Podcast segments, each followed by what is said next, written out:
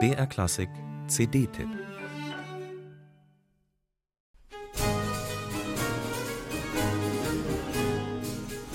Er ist auch schon als Breakdancer aufgetreten, der 29-jährige Countertenor Jakub Józef Orlinski. Bei diesem Sänger kommen Modelqualitäten zum stimmlichen Können. Sein Vortrag einer Vivaldi-Arie bei YouTube hat mehrere Millionen Klicks hervorgerufen, weil sein sportives Outfit die musikalisch grandiose Interpretation ungewöhnlich sexy zur Geltung brachte. Den bisherigen Eroberungen des Senkrechtstarters in der Opernwelt, den Festspielen von Aix-en-Provence und Glyndebourne neben den städtischen Bühnen Frankfurt, werden sicher weitere folgen. Jakub Józef Orlinski ist keine Eintagsfliege.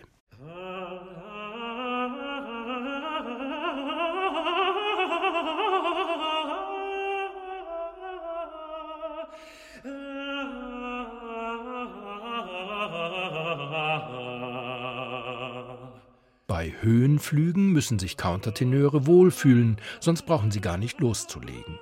Wenn dann aber einer auch noch mit üppigem Tiefgang aufwartet, verdient er jede Beachtung.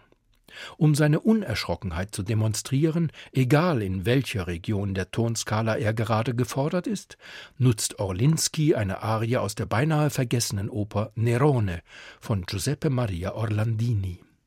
In diesem Fall scheint der römische Kaiser, die porträtierte Bühnenfigur, von Liebe wie von einer Art Größenwahn befallen zu sein.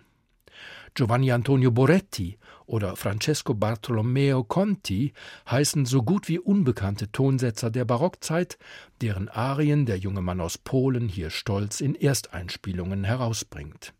Aber natürlich sind auch Publikumslieblinge dabei.